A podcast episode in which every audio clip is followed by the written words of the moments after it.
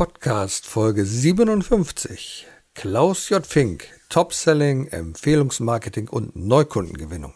Beim Thema Verkauf und Neukundengewinnung gilt er als absoluter Experte.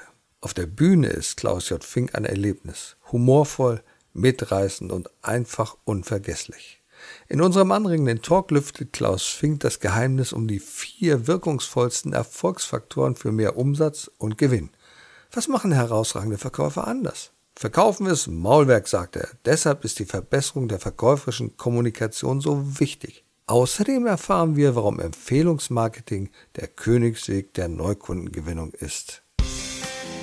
Erfolg braucht Verantwortung.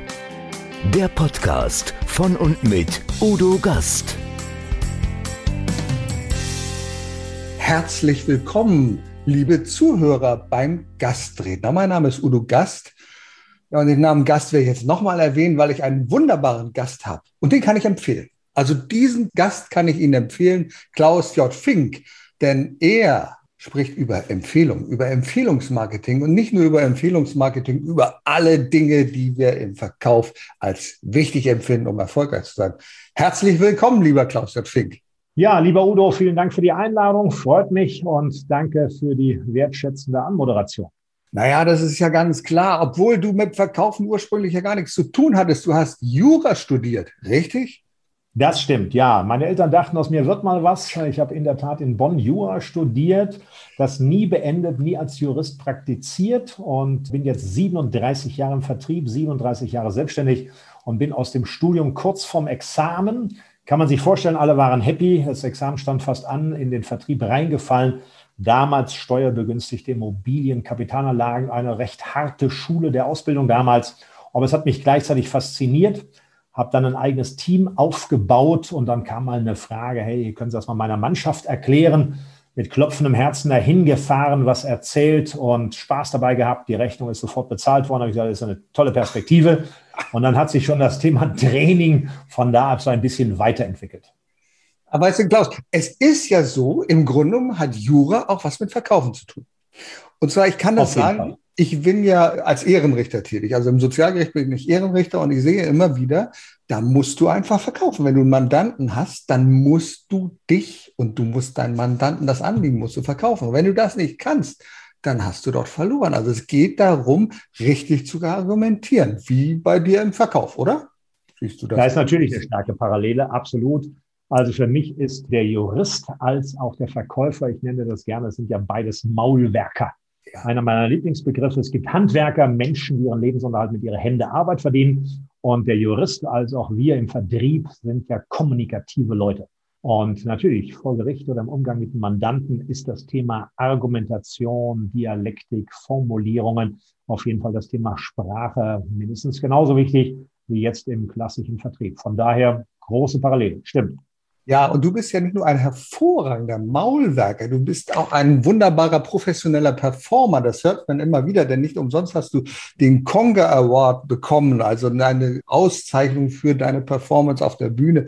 Dein Vortragsstil ist mitreißend und authentisch. Da fällt auch mal ein, ein Witz und da ist es einfach so, dass man mit Humor dir lauschen kann. Und das finde ich so fantastisch, denn du sprichst ja über ernste Themen. Du sprichst ja darum, Geld verdienen ist ja ein ernstes Thema, oder? Das muss man doch einfach so sagen. Und äh, ja. Geld verdienen kann man ja nur, wenn man auch was verkauft, oder? Ja, in der Tat. Also Geld verdienen letztendlich, wir sind ja alle nicht aus der karitativen Ecke. Man macht seinen Job, äh, ich denke, an erster Stelle aus Begeisterung, aus Überzeugung, aber letztendlich muss es auch in gewisser Weise finanziell attraktiv sein. Das ist gar keine Frage. Und äh, ja, das Thema Vertrieb oder auch jetzt als Speaker, Trainer tätig zu sein, ist für mich die schönste Sache der Welt, weil wir haben mit Menschen zu tun. Ich habe mal als Student sechs Wochen in einer Kunststofffabrik gearbeitet und sechs Wochen im sogenannten, man nennt das Spritzguss, eine riesige? Ma Maschine im Akkord bedient. Und da war mir klar, also das ist ja die Hölle. Also ich habe noch nie in meinem Leben so oft auf die Uhr geschaut und die äh, erlösende Werkstrompete dort erwartet. Und äh, es gibt Menschen, die machen das 30 Jahre. Steht mir gar nicht zu, das zu beurteilen. Mein Ding wäre es nicht. Und äh, wer von unseren Zuschauern hier im engeren Sinne im Vertrieb ist, wie viele ja, verschiedene Charaktere haben wir kennengelernt, wie viele verschiedene Haushalten. Also der liebe Gott hat ja schon unterschiedliche Tierchen auf diesem Planeten abgesetzt und das macht es so spannend. Also ich, ich glaube, das macht auch den guten Verkäufer aus. Es macht ihn aus, dass er praktische Erfahrung hat. Ich beispielsweise habe meine Karriere in einer Polstermöbelfabrik begonnen, auch im Akkord. Ich war im Zuschnitt. Da habe ich wirklich das richtige Leben im Betrieb, ja. in der Fabrik kennengelernt. Da weiß ich, was es heißt, nach der Uhr zu gucken und zu machen und zu tun. Also das ist was anderes. Und ich habe manchmal das Gefühl, dass einige Leute, die vom Verkauf erzählen, so diese Theoretiker und keine praktische Erfahrung haben, sondern das immer so, ja, aus dem Bauch heraus machen. Und ich merke das vielfach am Telefon. Also ja. Klaus, du wirst mir das bestätigen. Am Telefon, da gibt es ja das größte Potenzial für Verkäufer. Und ich frage mich immer, wie kann man einen Kunden anrufen und weiß nicht, was man da tut? Also habe ich so oft erlebt, dass die Leute dann, ähm, die haben ja dann meist so einen Telefonleitfaden.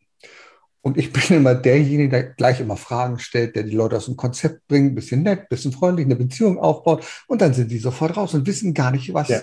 was, was, was sie tun. Klaus, wie schwierig ja. ist das heute in diesen Zeiten noch Menschen am Telefon zu gewinnen? Also ist eine echte Herausforderung. Das Telefonmarketing hat so seinen Ursprung in Deutschland Mitte der 80er Jahre.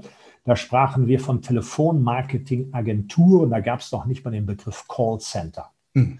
So, danach ist das Telefonieren zur Pest geworden. Die Belästigungsgrenze ist zum Teil erreicht.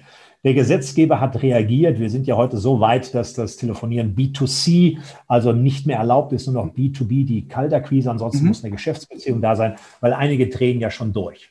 Ich stimme dir voll zu. Das Telefon ist das wichtigste Instrument eines Vertrieblers. Mhm. Ein Tag, an dem ein Vertriebler nicht zum Hörer gegriffen hat, war kein Verkäufertag. Ob er jetzt Kunden reaktiviert, ob er Angebote nachfasst, ob er einfach nur Service Calls, Kuschel Calls macht. Äh, also völlig egal, welche Aufgaben schon. Wir reden noch nicht mal von kalter Quise, wir reden noch nicht mal von vielleicht Mailing nachfassen, was auch immer. Aber das Telefon gehört einfach dazu. Und die meisten machen es einfach intuitiv. Sie haben kein System dahinter. Und wenn Sie ein Skript haben, wurde das meistens von oben drauf gepfropft und dann ist es natürlich auch eine Transferleistung, das ein bisschen authentisch zu transportieren. Und es gibt Leute, die rufen jemanden an, dann steht da oben in der ersten Zeile, hallo, guten Tag, Herr Mustermann, und die sprechen dann, ja, hallo, Herr Mustermann. Ja, das ist natürlich, und wenn dann schon so ein Satz kommt, Herr Gast, schön, dass ich Sie erreiche, so ein Geflöte wie, dann haben einige natürlich schon Pickel im Gesicht. Also das Thema authentisch sein, das Thema vorbereitet sein, ist mit mehr oder weniger das A und O. Ja, das ist ja auch so. Also es gibt ja ganz gewisse, gewisse Eröffnungssätze. Ich habe zum Beispiel neulich mit Tim Taxis gesprochen und ja. wenn mich jemand anruft und sagt, darf ich gleich ich zum Punkt kommen, Darf ja. ich gleich zum Punkt kommen? Dann sage ich ihm, Mensch, ist ja toll, Sie waren bei dem Tinzaxis. Wie fanden Sie es denn? Und sofort ist er aus dem Konzept raus. Wenn das ein ja. guter ist, dann sagt er, hat mir gefallen, finde ich schön, dass Sie es wissen und dass Sie dies gemerkt haben und so. Aber mein Anruf, äh, mein, mein Zweck ist ein ganz anderer. Aber die meisten sind ja. sofort raus, weil sie etwas angelernt haben, was nicht zu ihnen gehört. Sie haben nur eine Struktur gelernt, aber sie haben sie nicht verinnerlicht, oder?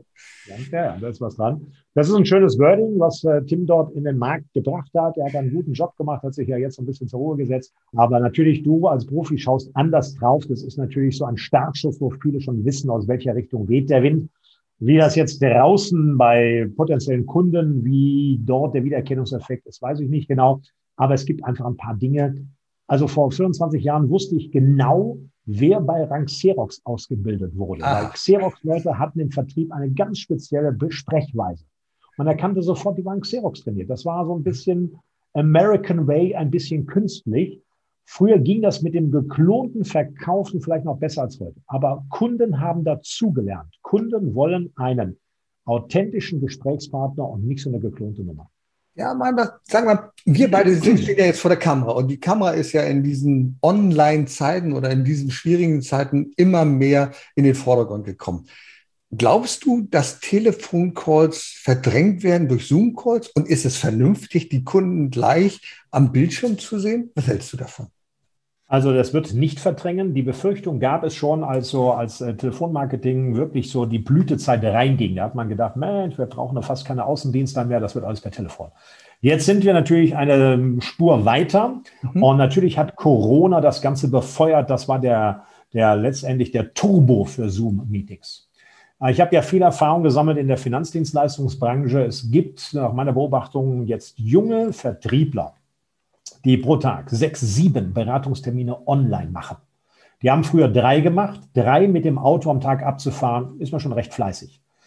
Der Online, sechs, sieben abends nochmal um halb neun das letzte Treffen für eine Umstellung in der Krankenversicherung, das alles geht. Dazu brauche ich natürlich auch die richtige Klientel. Also bestimmte Kunden, einen 50-Jährigen zu akquirieren, ist der so online affin wie vielleicht ein 30-Jähriger, der damit groß geworden ist. Mein Credo ist super simpel. Geschäfte werden unter Menschen gemacht. Wenn ich zu dir nach Hause komme und ich sitze bei dir auf dem Sofa und wir trinken ein alkoholfreies Bier oder was anderes und ich komme in deine Höhle rein, in dein Büro, in dein Privathaus, was auch immer, ist das eine völlig andere Kundenbeziehung als nur über Online. Und viele Kunden springen im Augenblick auf das Online-Thema. Und ich glaube, wenn der Nächste reinkrätscht, dann geht der Kunde wie ein Vagabund weiter. Ich bin sehr gespannt, in den nächsten Jahren mal zu beobachten, wie hoch ist die Kundentreue nach einem Akquiseansatz rein über Online. Ich glaube, die Bindung ist nicht so stark. Du hast ein ganz wichtiges Stichwort genannt und das ist die Beziehung oder die Kundenbindung. Und die muss man, ich glaube, das ist das Allerwichtigste am Telefon erstmal aufbauen. Ich mache ja selber auch Telefontrainings, also professionelles Telefonieren für Firmen, für Unternehmen. Und da ist es mir immer wichtig, dass die Menschen, die am Telefon den Hörer an die Hand nehmen, es schaffen, eine Beziehung aufzubauen zu dem anderen. Nur wenn du es schaffst, eine Beziehung aufzubauen, das ist, du merkst, ob jemand lächelt am Telefon, du merkst, ob jemand gestresst ist, du merkst, ob er genervt ist, dass da schon wieder so ein Anruf kommt, das merkst du einfach. Ähm, an der Körpersprache, die kannst du natürlich nicht sehen, aber die Körpersprache die schlägt sich ja akustisch nieder. Und da ist es für mich immer sehr, sehr wichtig. Gibt es da Tipps, gibt es da Tricks? Was rätst du den Menschen? Du machst ja auch sehr viele Telefontrainings für Verkäufer. Was rätst du ihnen, so aufzubauen, so ein Gespräch? Wie fängt man da an? Ja, das Thema Beziehungsebene ist ganz klar. Also Thema Sympathie, Wertschätzung, Respekt äh, spielt mit rein. Ich habe einen ganz knackigen Satz. Niemand kauft gerne bei einer Hackfresse. Und wenn sich jemand da daneben benimmt, das funktioniert nicht. Es fängt schon damit an, ich rufe dich an, du gehst ran, Gast.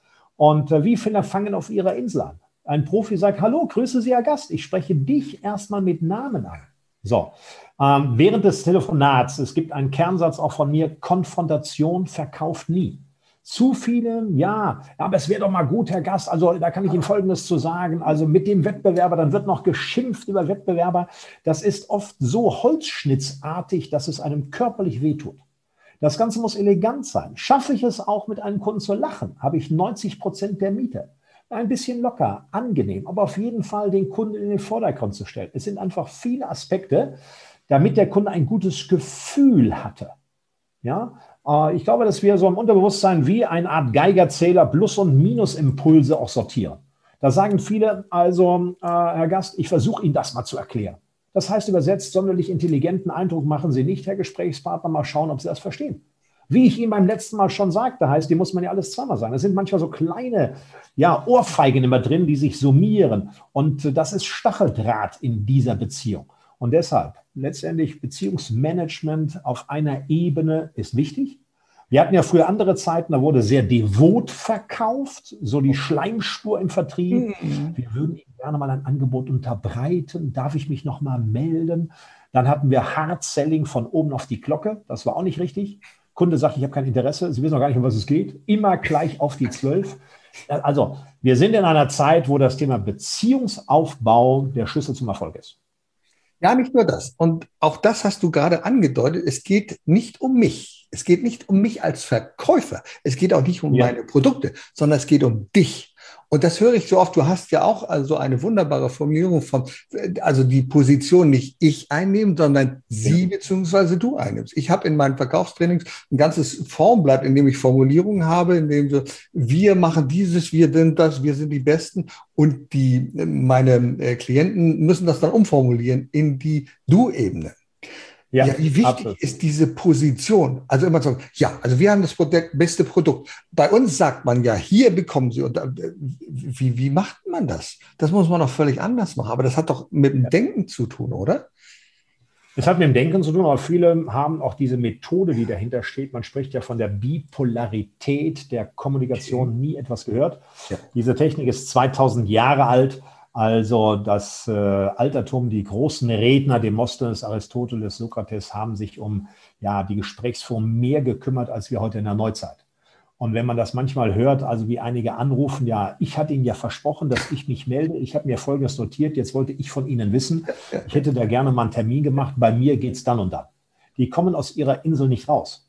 Und ein Profi ruft einfach an und sagt, Herr Gast, Sie sagten Anfang des Jahres, dass das Thema XYZ jetzt im August für Sie wieder von Bedeutung ist. Sie hatten darum gebeten, jetzt nochmal bei Ihnen anzuklingen, mit Ihnen zu prüfen, welche Vorteile versteckt sind in.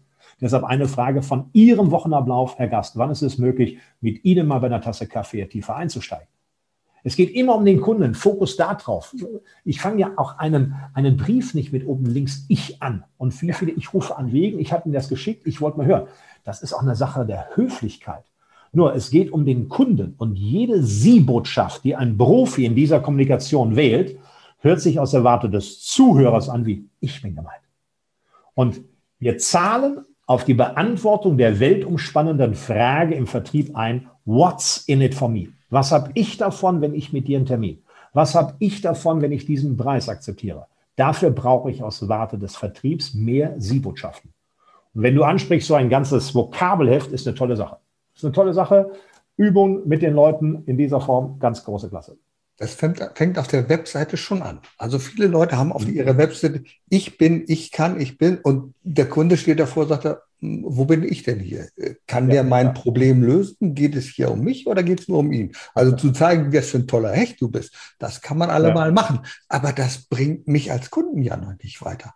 Und ich erlebe immer wieder in so Verkaufsgesprächen, dass die Leute auf einmal in so eine Verkaufssprache rein. Schauen Sie einmal an und so. Und ich sage, das würde ich meinem besten Freund doch auch nicht erzählen. Wenn ich mit dem auf der Couch sitze und sage, du, ich habe hier ein tolles Auto hier, das ist ein ganz neues, tolles Ding, ich bin völlig begeistert, dann erzähle ich das in einer in einer Gespräch, in so, so, so einem Gespräch, also mit ganz einfachen Worten. Und ich habe das Gefühl, manche Verkäufer können das gar nicht mehr. Die schwärmen von ihren Produkten, von diesen Vorzügen und diesen, und dabei geht das Natürliche verloren. Absolut. Es kommt ja nicht von ungefähr, dass wir Vertriebler das Image haben, dass wir zu viel reden. Äh, die meisten haben einen zu hohen Redeanteil. Branchenübergreifend ist erwiesen, wenn der Kunde mehr spricht als der Verkäufer, wächst die Abschlusswahrscheinlichkeit. Und in vielen Branchen, tja, wenn man so als Kunde ist, als Otto Normalverbraucher, viele haben von einer normalen Bedarfsanalyse noch nie was gehört. Es werden keine Fragen gestellt, es wird kein Dialog aufgebaut, es wird sofort reingefüllt. Und viele glauben also, je mehr Features ich dort reingefüllt habe, umso höher wird die Abschlusswahrscheinlichkeit sein. Das ist allerdings ein Trugschluss. Ich habe das sehr oft erlebt in meiner Praxis als Unternehmer im Verkauf. Wenn ich mich zunächst mal den Menschen zugewandt habe, dann lief das von alleine. Ich komme irgendwo in ein Chefbüro und sehe dann ein großes Segelschiff an der Wand und da steht er drauf als Kapitän. Ich spreche mit ihm, das ist ein tolles Schiff und so. Dann sprechen wir eine halbe, eine Dreiviertelstunde über sein Hobby, über seine Erlebnisse, über seine Frau und all diese Dinge. Und nachher sagt, ah, Gast, ähm, das mit den Automaten, das machen wir mal so. Und ich denke, mhm. was ist das denn? Wir haben nur über andere Dinge gesprochen und das ist manchmal, das ist irre manchmal, wie das so funktioniert. Faszinierend. Und vor allen Dingen diejenigen, die vorher gesagt haben, Entschuldigung, äh, sie hätten nur 20 Minuten Zeit.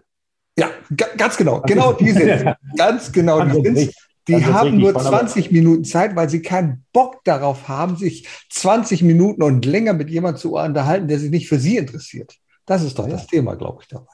Du hast ja auch so. Und da auch, hm? Ja, auch wachsam zu sein, was gibt es dort für Aufhänger. Und es ist ja so spannend, wenn man zu jemandem ins Büro kommt. Also jeder hat ja so seine Macke. Also Menschen, die keine Macke haben, sind mir immer sehr suspekt. Also ob man jetzt ein Segelschiff, ob man eine Automacke, eine Fußballmacke, Reisemacke, irgendetwas. Und wenn man sich mit Menschen über ihre Macke unterhält, lernt man eine Menge. Also ich persönlich habe mit Segeln so nichts am Hut, aber wenn mir da jemand was erklärt, lerne ich immer etwas dazu. Eine bestimmte Sportart, irgendetwas und so weiter. Ist auch großartig und dafür auch offen zu sein. Und der andere hat einfach die Chance, ja, sich da einzubringen. Das ist für eine Beziehungsebene, es darf natürlich nicht gekünstelt sein. Ähm, das ist eine, eine Riesenbasis. Du hast ja einen Vortrag und nicht nur einen Vortrag, da geht es um vier Erfolgsfaktoren für mehr Umsatz und für mehr Gewinn. Worum geht es dabei? Was sind so die Schlüsselfaktoren? Was muss man beachten? Sehr gerne. Also, das ist ein Modell, das ist bei mir über die Jahre entstanden, gewachsen. Mhm. Es gibt ja Kollegen, die haben sieben Faktoren, andere haben zehn, manche haben zwölf. Also, du siehst schon mal, ich bin da recht bescheiden. Bei mir kommt man immer mit Vieren weg. Du beschränkst ähm, das Wesentliche, das ist halt so. Also das Wesentliche, sehr schön, danke. Ähm, Baustein Nummer eins, Faktor Nummer eins ist die Persönlichkeit des Vertrieblers. Ah, ja. Damit meine ich das Thema Einstellung, damit meine ich Glaubenssätze, damit meine ich zum Beispiel das Thema Resilienz von der Persönlichkeit. Kann er mit Misserfolg umgehen? Gerade am Telefon, die Leute sterben wie die Fliegen, sechs, sieben Wählversuche, keiner geht ran und so weiter. Also, wie kann ich das ein bisschen auflösen? Es geht um das Thema Hartnäckigkeit, Beharrlichkeit, Kontinuität. Was tut sich im Kopf? Ich zitiere gerne Boris Becker vor 20 Jahren im Sport an einer großen Zeitung. Das Match wird zwischen den Ohren gewonnen. Einer meiner Lieblingssprüche, was tut sich für einen, bei einem Vertriebler zwischen den Ohren, bevor er überhaupt in die Kommunikation einsteigt? Das ist der Faktor 1. Faktor Nummer 2, rund um die Thematik Identifikation. Ist natürlich ein Klassiker. Wir Trainer nehmen gerne den alten Augustinus raus, nur wer brennt, kann anderen zünden. Luther hat es ein bisschen dramatischer gesagt, aus einem traurigen Hintern kann kein lustiger Pups kommen. Aber letztendlich, es geht um Begeisterung, es geht um Leidenschaft. Brenne ich dafür? Bin ich mit Leidenschaft Vertriebler? Dann kann ich das auch wegstecken. Die Identifikation, Begeisterung fürs Tun ist das Elixier. Faktor Nummer drei ist das Thema Marketing. Da wird es schon ein bisschen konkreter. Mhm. Das heißt, ich habe zwei Aufgabenstellungen. Erstens das Thema Neukundengewinnung. Ich brauche neue Kunden. Jedes Unternehmen braucht neue Kunden. Kunden sterben, Kunden ziehen um, Betreuung ist schwieriger, Kunden waren vielleicht mal unzufrieden, Kunden sind preisaffiner.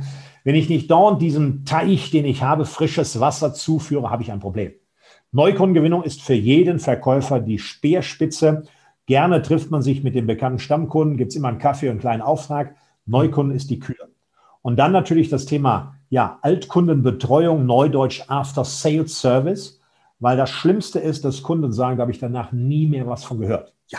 Und äh, mein Credo ist, wenn sich der Verkäufer um den Kunden kümmert, kümmert sich der Kunde auch um den Verkäufer. Kümmert sich der Verkäufer nicht um den Kunden, kümmert sich bald ein anderer um die Kunden. Und wir sind alle sehr stark getriggert, neues Geschäft, neue Kontakte, neue Kundentermine und wir reißen oft mit dem Hintern das um, was wir vorne aufgebaut haben. Und die vierte Komponente ist dann das Thema verkäuferische Kompetenz. Das ist also Verkaufen im engeren Sinne. Das ist das Maulwerk, wie wir es gerade angesprochen haben. Das heißt also das Thema Argumentation, Einwandbehandlungen, Regeln, Preisgespräch, Umgang mit Nachlassforderungen, Gesprächseröffnung, Bedarfsanalyse, Fragetechnik. Das ist das klassische Maulwerk. Hier eben nicht intuitiv, sondern wirklich mit einem roten Faden diese Kommunikation dort im Auge zu behalten ich komme noch mal auf die Einstellung zu und das ist so wichtig. Gerne. Ich mache das in meinen Seminaren auch. Da gibt es so ein Blatt und ich, die Aufgabenstellung ist dabei. Schreib doch mal drauf was auf. Meine Einstellung zum Verkauf. Zehn Punkte. Ja. Meine Einstellung zum Verkauf. Und dann sitzen die Leute so, oh, meine Einstellung zum Verkauf. Boah. Und bei drei, bei drei Argumenten, dann fällt es schon schwer. Dann tragen wir das zusammen und es ist immer so zäh. Die wissen gar nicht, was gemeint ist damit. Naja, manchmal kriegen wir so acht bis zehn hin und dann sage ich ihnen, okay, ich habe das auch mal gemacht, ich bin auf 93 Punkte gekommen. Einstellung zum Verkauf. Also nicht nur Pünktlichkeit, authentisch sein, gut angezogen sein, auch mal länger machen. Äh, tausend Dinge, die man machen kann, die mich dazu beflügeln, mit Liebe zu verkaufen und mit Lust ja. zu verkaufen. Und ich glaube, darum geht es ja genau, ne? mit Liebe und ja. Lust zu verkaufen. Ne? Ja. Ich glaube auch, dass ein Kunde das spürt. Also mache ich das nur als Job, weil ja letztendlich eigentlich wollte ich einen völlig anderen Beruf einschlagen und da war gerade was frei und hat sich so ergeben, mache ich es wirklich dann, wie du sagst, äh, vielleicht 17 Uhr in dieser Form dort wie öffentlicher Dienst, Einwohnermeldeamt? Oder bin ich bereit, auch die extra Meile zu gehen? Bin ich bereit, mich reinzuhängen? Bin ich auch ein bisschen wettbewerbsorientiert? Messe ich mich gerne mit Kollegen? Das ist für mich auch so ein Indiz, wo ich sage, hey, Udo, zieh dich warm an, nächsten Monat, ich mache mehr als du. Also fair in dieser Form einen sportlichen Vergleich anzustreben. Das ist das, was auch so letztendlich der Esprit an der ganzen Sache ist. Unser lieber Kollege Thomas Göller hat dir ein großes Kompliment gemacht, als wir über dich gesprochen haben. Ja, sagte der Klaus, der ruft einfach auch mal an und fragt, wie es geht. Und ich glaube, genau das ist der Punkt. Das tun die, die Verkäufer fast gar nicht mehr. Überleg doch mal in dieser ganzen Lockdown-Zeit, hat dich dein Steuerberater oder irgendjemand, hat dich mal einer angerufen und hat dich gefragt, wie geht's dir denn? Einer, der mhm. dir was verkauft. Kannst du dich erinnern an jemanden, der dich angerufen hat, gesagt, ich wollte einfach mal hören? Kannst du nicht? Ich wüsste auch nicht, äh, gerade jetzt zu Lockdown, wo alle im Homeoffice waren. Also, das ist wirklich eine stiefmütterliche Komponente. Äh, du hast vollkommen recht. Ich nenne das ja gerne Kuschel-Call, Service-Call, Are You Happy-Call. Ich bin ja auch viel mit dem Auto unterwegs gewesen, von Seminar zu Seminar. Und ich weiß nicht, 30 von 30 Autos in meinem Leben habe ich bestimmt gekauft. Ich habe noch nie einen Automobilverkäufer erlebt, der 14 Tage später anrief und sagt, Sie haben ja Ihren Wagen hier abgeholt, sagen Sie mal, gibt es noch Fragen, kann ich was für Sie tun? Wollte einfach mal hören, mich melden. Äh, nach zwei Jahren, drei Jahren als solches, ah, jetzt gibt es noch für einen Wiederverkaufswert, Leasing, irgendetwas. Alle immer mit Dollarzeichen in den Augen. Aber ansonsten ist das wirklich so gut wie nicht zu erkennen, ist eine ungemähte Wiese. Ich habe auch ein praktisches Beispiel dazu. Wir haben, wir haben ja eine Firma mit Automatenservice und haben uns wegen einem kleinen Detail an einen Steuerberater gewandt nicht an unseren eigenen Steuerberater, aber gesagt, naja, okay, ach, machen das nicht. Und der hat alles, ähm, hat alles aufgeboten, um uns zu beraten, hat noch nachgefragt. Okay. Dann haben wir bei unserem Steuerberater angerufen und gesagt, äh, sagt, wäre, und da fiel die Bemerkung, Bemerkung unserer Prokuristin sagte, naja, wäre schön, wenn Sie vielleicht mal angerufen hätten. Was glauben Sie, was wir hier zu tun haben? Ja. Hallo? Ich glaube, wenn ich in dieser Situation, in dem es wirklich jemand ganz bescheiden gehen kann in so einer Lockdown-Phase, wenn ich da einfach mal nachfrage und sage, gibt es etwas, wo ich Ihnen helfen kann? Brauchen Sie einen Rat, Kurzarbeit oder ähnliches? Ist das alles klar bei Ihnen oder können wir da helfen? Dann hast du auf jeden Fall einen Flock gesetzt. Und diesen Flock, der ist so wichtig. Und viele tun das einfach nicht, sondern ja. dann, wenn angerufen wird, ja, was glauben Sie denn, was wir zu tun hatten? Ja, natürlich hattet ihr zu tun, ist ja ganz logisch. Aber ich glaube, da ist noch eine ganze Menge Potenzial, was man machen kann. Absolut. Ich glaube, in jeder Branche, also viele verstehen sich viel zu wenig als Dienstleister, auch in dem Zusammenhang. Und äh, ja, Steuerberater fachlich ausgebildet, aber das Thema Umgang mit Kunden, das ist ähnlich wie beim Rechtsanwalt. Das ist äh, in vielen Bereichen noch ein ungehobener Schatz. Da ist noch ähm, Potenzial nach oben. Und dann kommen wir nämlich zu einem ganz großen Thema, das wichtig ist, sehr, sehr wichtig. Wenn ich so eine positive Erfahrung gemacht habe, ja, was mache ich dann? Dann empfehle ich doch denjenigen. Da sage ich doch, ja. das, also stell dir mal vor, der Typ, also da haben wir eigentlich gar nichts mit zu tun, der ruft mich an. Die meisten Automaten, die wir, also so kleine Tabletop-Geräte, die wir verkaufen, verkaufen wir durch Empfehlung. Da steht unsere Adresse drauf und dann sind ja. die Leute trinken Kaffee und sagen, Mensch, der schmeckt aber ganz gut. Wo haben Sie denn denn her? Ach, das macht die Firma Gastautomat. Ja, die sind ganz rührig und kümmern sich und machen. Und dann ist die Empfehlung. Wie wichtig hm. ist dieses Empfehlungsmarketing heute? Und wie, wie kann man das, Klaus, wie kann man das aufbauen? Gibt es da eine Struktur, wie ich das, das machen kann? Oder einfach nur weiter sagen? Großes Thema. Du bist der Experte. Großes Thema. Ähm, es gibt ja zwei Arten von Empfehlungen. Das, was du ansprichst, nenne ich gerne so Art passive Empfehlung. Das heißt, der Verkäufer hat nicht aktiv danach gefragt. Die Leute reden drüber. So, mhm. ähm, wenn du möchtest, dass also hier deine Automaten ja, weiterempfohlen werden, dann musst du eben darauf achten, dass deine Kunden nicht nur zufrieden sind, sie müssen begeistert sein. Wie mhm. begeistere ich einen Kunden, indem ich mehr tue, als er erwartet, dann wird er darüber reden. Simples Beispiel, wir gehen in ein Restaurant, das Essen war gut, wir waren zufrieden, alles okay. Wenn das Essen erstklassig war, Preis-Leistungs-Verhältnis, wenn als anschließend, ich weiß nicht noch, Getränk auf Kosten des Hauses, ich fühle mich dort in einem italienischen Restaurant, in der italienischen Großfamilie integriert, werde ich nächsten Tag sagen, du, lieber Udo, ich war gestern hinten bei dem Italiener, hammermäßig, musst du hingehen, große Klasse. Dann fange ich an zu senden. Die Psychologie sagt, durch einen hohen emotionalen Gehalt wird das Sendungsbewusstsein des Menschen aktiviert, der missionarische Eifer entfacht. So, das passiert erst dann, wenn ich mehr tue, als andere erwarten. Wir machen das alle unbewusst für einen Urlaubsort, für eine Automarke und so weiter. Das macht aber keiner für eine Versicherung. Das ist eher ein negativ assoziierter Markt. Nur wir sind wieder beim Thema After Sales Service, da kommt was. Nur das Thema auch aktiv in die Thematik reinzugehen und ganz gezielt zu fragen. Wenn ich jetzt sage, also, lieber Udo, so wie du jetzt hier Zeit nimmst, diesen Podcast hier mit mir durchzuführen, du kommst auch eine Menge rum. Da gibt es sicher den ein oder anderen Kollegen, für den es auch mal spannend ist, in seiner Podcast-Serie einen Referenten zum Thema Vertrieb auch noch ergänzend mit reinzunehmen. Sag mal, mit wem sprichst du über deine Serie? Wer fällt dir hier so ein, wo du ein gutes Gefühl hast, wo du sagst, der hat sicher hier an einem Gesprächspartner Interesse, dem kann ich mal einen lieben Gruß ausrichten. An wen denkst du da so? Das wäre aktiv den Ball spielen. Und wenn ich danach frage, wird keiner mich beschimpfen. Der kann sagen, mir fällt keiner ein, muss ich mal mit dem reden, ist dem das recht? Man kann sich rausfinden. Aber dass ich eine Geschäftsbeziehung sabotiere, weil ich den jetzigen Kontakt bewusst nutze als Startrampe in eine neue Ebene, in einen neuen Geschäftsbeziehung, neuen Kontakt, macht kein Mensch. Und das ist in vielen Branchen gar nicht zu erkennen. Ähm, die einzigen, die es machen, von einer etwas anderen Kultur zum Teil, sind natürlich freie Finanzdienstleister, weil das nicht anders geht, die sich natürlich mit der Empfehlung stehen, immer weiter dann reinbohren in ein soziales Umfeld.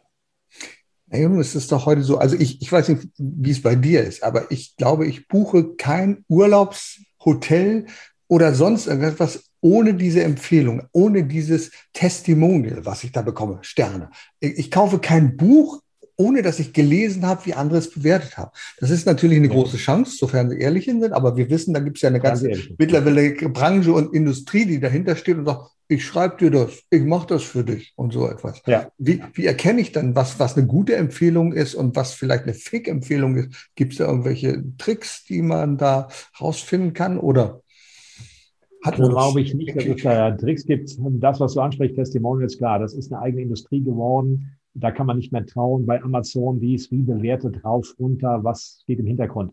Die Empfehlung jetzt unter Menschen aus dem sozialen Umfeld, das heißt Freunde, Kollege, Kunden und so weiter, äh, dieser Dialog, es ist einfach auch eine Sache, wo man drüber spricht, die kann nicht gefaked werden. Also ein Kunde empfiehlt mich auch nur dann, wenn er wirklich happy ist und von daher das zu faken ist schier nicht machbar die ganzen Sternchenvergabe, die ganzen schriftlichen Geschichten, da ist natürlich, haben wir ja oft gelesen, auch eine Menge Unsinn mit passiert. Und es ist natürlich immer schön zu lesen, wenn das Buch ein Bestseller ist, wenn dort folgende Leute sich dazu geäußert haben. Aber manchmal sind es einfach auch nur Gefälligkeiten, dass dort irgendetwas in dieser Form geschrieben wird, ein Dreizeiler, um das Ganze ein bisschen nach oben zu ranken. Ich denke, wo wir sehr aufpassen müssen, die negative Empfehlung. Denn die negative Empfehlung, die kommt ja sehr schnell ich bin unzufrieden ja. bei irgendetwas. Ich erinnere mich an eine Story. Wir waren mit 14 Leuten mit unserem Bundesverband in einem Steakhouse in Köln. Eine ganz hervorragende Location, wunderbar draußen gesessen. Und von diesen 14 Leuten waren mindestens sechs oder sieben, die unzufrieden waren. Also das Steak war zu sehr durch und die Kartoffel war verbrannt. Das waren so zwei. Und dann melden wir uns und dann kommt der Eigentümer und sagt, äh, das Steak ist leider ein bisschen sehr durch. Dann nimmt er ein Messer, das er in der Hand hat, und die Gabel des Kunden, schneidet das Steak auf, sagt, nee, das ist in Ordnung. Und du bist völlig entsetzt, ja. sagst, also wie geht da jemand mit Reklamation um? Und das ist der ja. Punkt. Also ich weiß nicht, wie viele Menschen, und es waren, wie gesagt, 14 ähm, Leute, die wirklich gut bezahlt haben. Wir haben, ich glaube, mindestens 500 Euro da gelassen. Es gab aber keine Annäherung, kein Kompromiss, keine Entschuldigung. Alles war richtig. Wir waren die Blöden. Und mhm. dann gibt es natürlich diese negative Empfehlung. Und ich glaube, ich habe so vielen Leuten schon erzählt, in dieses Steakhouse, ich habe glücklicherweise den Namen verdrängt, da geht keiner mehr hin, weil er gesagt hat, also so möchte ich nicht behandelt werden. Und ich glaube, das ist die Kehrseite, darauf aufzupassen, dass du nicht negativ empfohlen wirst. Denn wenn das passiert, hast du ganz große Schwierigkeiten, da wieder rauszukommen, oder? Absolut. Ich meine, da sage ich dir, unseren Zuschauern auch nichts Neues. Es gibt ja so Untersuchungen, Faustformel. Wenn man wirklich happy ist mit einer Sache, zwei, drei, gibt man das weiter. Äh, wenn es nicht gelaufen ist, 10, 12. Nehmen wir einfach nur 10, wenn 14 Leute sich treffen, 140 im Raum Köln, wie auch immer. So. Und natürlich sind wir geprägt, das Negative wird entsprechend kommuniziert. Wahnsinn ist ja, dass der Inhaber dieses Restaurants garantiert auch ein gewisses Marketingbudget hat. Er macht vielleicht Anzeigen, dies, jenes, damit auf sein Lokal aufmerksam gemacht wird. Und die Gäste, die da sitzen, werden von den Kopf gestoßen.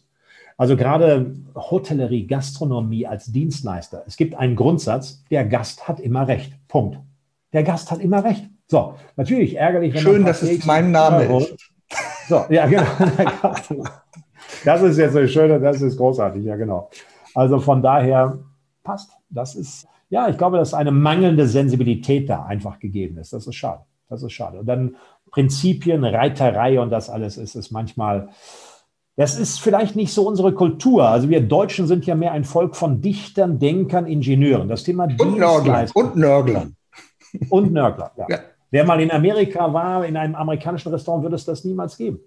In Amerika fragt auch ein Kellner während des Essens und nicht am Ende hat es geschmeckt und der Teller ist noch halb voll. Das ist eine völlig andere Dienstleistungsmentalität. Natürlich auch ein brutaleres System, weil vom Tipp abhängig, finanziell ist das natürlich anders als bei uns aufgestellt. Aber wenn man Dienstleistungen erfahren will, dann kann man bei den Amis da schon einiges abgucken. Ich glaube, eine ganze Menge. Nun wird es heute auch immer schwieriger, auch gerade durch die vergangenen Zeiten, jetzt in dem letzten Jahr. Das Online-Business ist ja dramatisch gewachsen und die, auch du hast dich ja mit deinen Seminaren, Workshops auch auf Online verlegt. Was glaubst du, wird uns da im Verkauf noch erwarten? Werden wir, wie, wie, wie müssen wir uns positionieren? Wie können wir unsere Leistung darstellen äh, online, außer dass wir sie vielleicht auf unserer Webseite drauf haben? Gibt es da neue Spielregeln für Online-Marketing? Ja, das ist natürlich eine interessante Entwicklung. Also ich war einer der allerersten auch, die früher schon mit E-Learning, mit Webinaren gearbeitet haben und so weiter. Und jetzt natürlich seit Corona ging das natürlich also äh, in allen Systemen äh, durch die Decke. Ich habe früher sehr gerne den Satz bei Kunden angebracht, Sie sind verantwortlich für die Technik, ich für die Inhalte und bin dann dort in das Studio gefahren. Seit Corona habe ich natürlich auch nochmal richtig bei mir investiert, sitze jetzt auch hier in meinem Studio, führe hier Seminare durch, habe drei Kameraeinstellungen, habe Schaltpult, alles dabei. Viele sind natürlich auch schon vergrämt, weil dann sitzt einer irgendwo mit einer 19,90 Euro Amazon-Kamera und das klappert vor sich hin. Das ist ja Höchststrafe, so jemandem dann 30 Minuten zuzuschauen, mit schlechtem Ton auch noch. So. Ich glaube an Folgendes oder meine Einschätzung für die Zukunft ist, Präsenz ist nicht zu ersetzen. Nur wir werden in eine hybride Welt reingehen. Das heißt, mit einer Vertriebsgruppe daran zu arbeiten, noch ein bisschen besser zu werden, ist es ideal, mit einer Präsenzveranstaltung dort aufzuschlagen, weil es mehr Tiefe hat, weil es eine andere Synergie ist. Und dann mit Online-Bausteinen nachzuschärfen, Thema Nachhaltigkeit zu verbessern, im Dialog zu sein. Und dann wird es eben nicht mehr so sein, dass früher für jeden Seminarbaustein alle ins Auto gesprungen sind, Hotel dort also gebucht wurde, sondern dass man heute vielleicht eine Basis von ein, zwei Tagen Seminar hat, sich dann nochmal regelmäßig für einen halbtägigen Workshop trifft vielleicht nach sechs Monaten wieder Success Story, was ist passiert und dann geht es vielleicht wieder online weiter. Also wir werden eine Verschiebung erleben oder haben sie schon erlebt. Genauso wie ich beobachte das bei meinen Kunden, wenn früher der Außendienst sich einmal im Monat getroffen hat, dann ist es heute oft so, dass man sagt, okay, Reisekosten können wir sparen. Einmal im Quartal reicht, dann trinken wir abends ein gepflegtes Bier und die restlichen Meetings sind online. Das geht auch. Nur nochmal ganz auf Online zu setzen, das werden wir nicht erleben. Ganz es geht immer noch um Menschen. Ich möchte auch meinen Kollegen einfach mal dort im Hotel in der Lobby in Ruhe mit ihm eine Zigarette rauchen. Ich will mit ihm Kaffee trinken. Das ist eine andere Nähe. Das ist einfach, äh, das ist nicht zu ersetzen. Es ist flankierend, ergänzend. Es ist auf jeden Fall eine interessante Entwicklung, die schon ja, gewesen ist und die sich immer stärker abzeichnet. Du sprichst es an. Ich glaube, weil wir alle Menschen sind, menschliche Wesen, die Nähe, die fehlt uns und die schaffen wir durch einen Bildschirm nicht unbedingt. Wir schaffen sie etwas, indem wir freundlich aufeinander zugehen, aber wir brauchen diese körperliche Nähe. Wir möchten den anderen direkt vor uns haben. Wir möchten ihn sehen, spüren, riechen. Wir möchten ihn auch berühren. Und auch darum geht es ja auch im Verkauf, diese Nähe zu schaffen. Ja, großartig. Und die schaffe ich einfach nicht durch die Kamera. Das ist natürlich eine schwierige Geschichte.